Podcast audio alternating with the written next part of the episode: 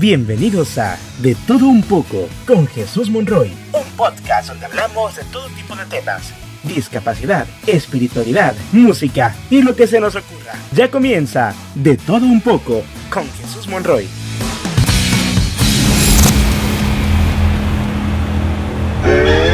Hola amigos y bienvenidos a De Todo Un poco con Jesús Monroy, un espacio donde hablamos de cualquier cosa que se nos ocurra. En esta ocasión hablaremos de cine, de cine a ciegas, porque bueno, soy ciego. Eh, hace poquito vi Space Jam 2, Año Legacy o Una Nueva Era, y la verdad es que es una película, mmm, pues, digamos que entretenida para toda la familia. Me gusta porque los Looney Tunes siempre me han gustado desde niño, 9 años, 10 años, me acuerdo que mi mamá me compró un DVD donde venían los cortos de Piolín y Silvestre. Y bueno, soy súper fan de Piolín y desde entonces me gustaron los Looney Tunes. Eh, como lo digo, mi Looney Tunes favorito es Piolín y bueno, verlo en Space Jam 2 estuvo padrísimo. Es muy tierno.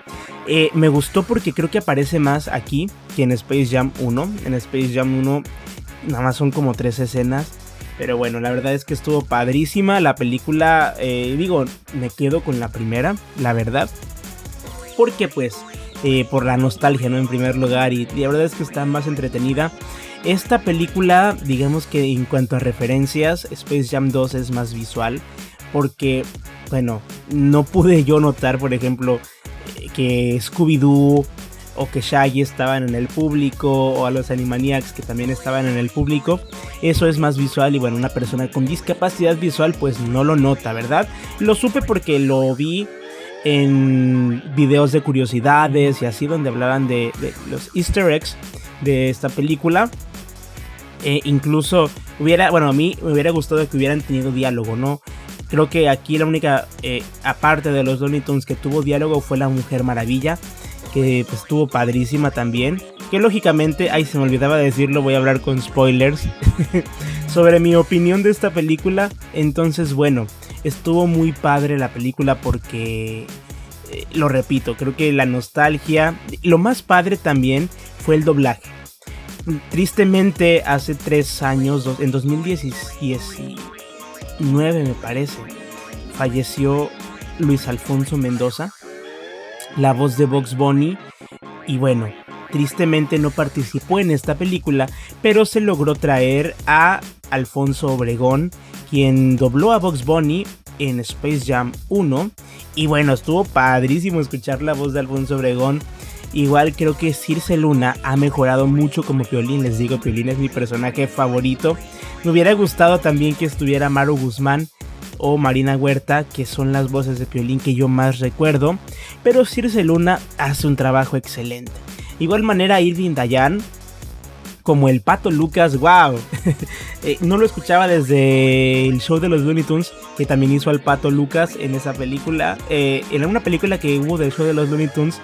Y bueno, desde entonces ahorita lo vuelve a hacer y wow, fantástico. ¿Quién más? Eh, Taz también, el demonio de Tasmania, super padre, que sigue teniendo a su, a su actor de doblaje habitual. Speedy González, que ahorita lo dobló Moisés Iván Mora.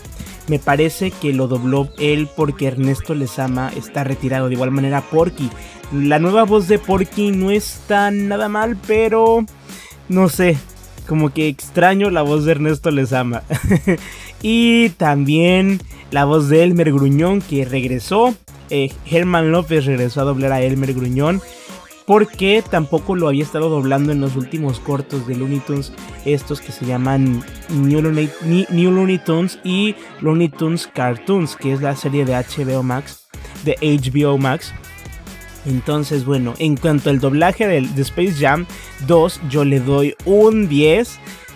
sí, la, la voz de Lola Bonnie se me olvidaba, que fue María Fernanda Morales, que wow eh, últimamente le estaba doblando Carla Castañeda, pero ahorita que la dobló María Fernanda Morales es wow.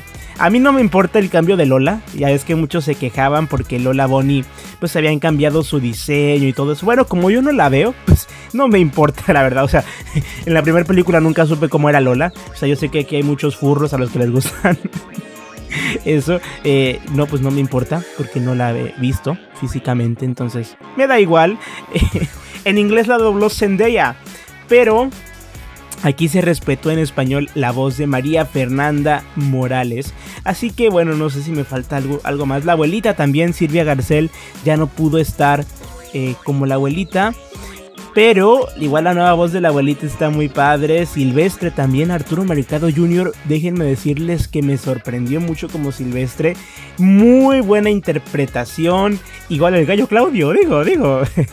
muy buena y creo que no me falta ningún otro. Eh, LeBron James, que estuvo buen doblaje también. Y bueno, la verdad es que en cuanto al doblaje, la película estuvo bien. Ahora, en cuanto a historia, la verdad es que me gustó, bueno, fue entretenida, digo. siento que, que pudo haber tenido mejor trama, la verdad. Pero, pues, la verdad no sé, pues no deja de ser una película que puedes ver con tu familia, que puedes disfrutar. Hay una cosa muy padre que me gustó este chiste que hicieron de Michael Jordan. O sea, yo neta pensé que sí iba a aparecer Michael Jordan porque hasta pusieron la musiquita así de... O sea, y yo dije, wow. O sea, porque habían dicho que Michael Jordan no iba a aparecer en Space Jam 2. Y cuando aparece Michael Jordan fue Michael B. Jordan, pero... bueno, estuvo muy buena esa referencia y es algo que se entiende y que hacen referencia a Space Jam 1. Creo que estuvo padrísimo esto también. Y bueno, otra cosa igual, digo, no sé los demás, pero a mí esto de, pues da un mensaje, ¿no? Creo que el típico mensaje que dan las películas, mm, mm, que es este mensaje de amor, de amistad y de sacrificio, ¿no? Aquí vemos a Vox Bunny que se sacrifica y, y todos, ya se murió. Pero no, al final lo vemos con en el mundo real con este con todos los Looney Tunes que van a vivir en la casa del LeBron James. Es como está padrísimo. Em, pues en general la película estuvo muy entretenida muy palomera para disfrutar. Lo repito yo no doy opiniones en cuanto a efectos visuales o que la parte del CGA referencias visuales que hubieron muchísimas que estuvieron los Animaniacs, que estuvo el Gigante de Hierro, que estaba Batman, que estaba el Guasón, el Joker, que estuvo Pennywise de It, un montón de referencias visuales que igual lo hacen para anunciar todo lo que tiene HBO Max, que bueno, pues es un comercial como leí en algunas, eh, en algunas reseñas. Sin embargo, no deja de ser una película entretenida. Y creo yo que lo que la hace más entretenida es su doblaje, porque se utilizan voces que han estado en varias etapas de los Looney Tunes, desde Alfonso Obregón hasta Circe Luna, que es la nueva voz de Piolín, y muy buena. Me quiero comprar el peluche de Piolín de Space Jam 2. Amigos, esto fue todo de Cine a Ciegas con Jesús Monroy, aquí en De Todo Un Poco con Jesús Monroy. Nos escuchamos pronto, bye.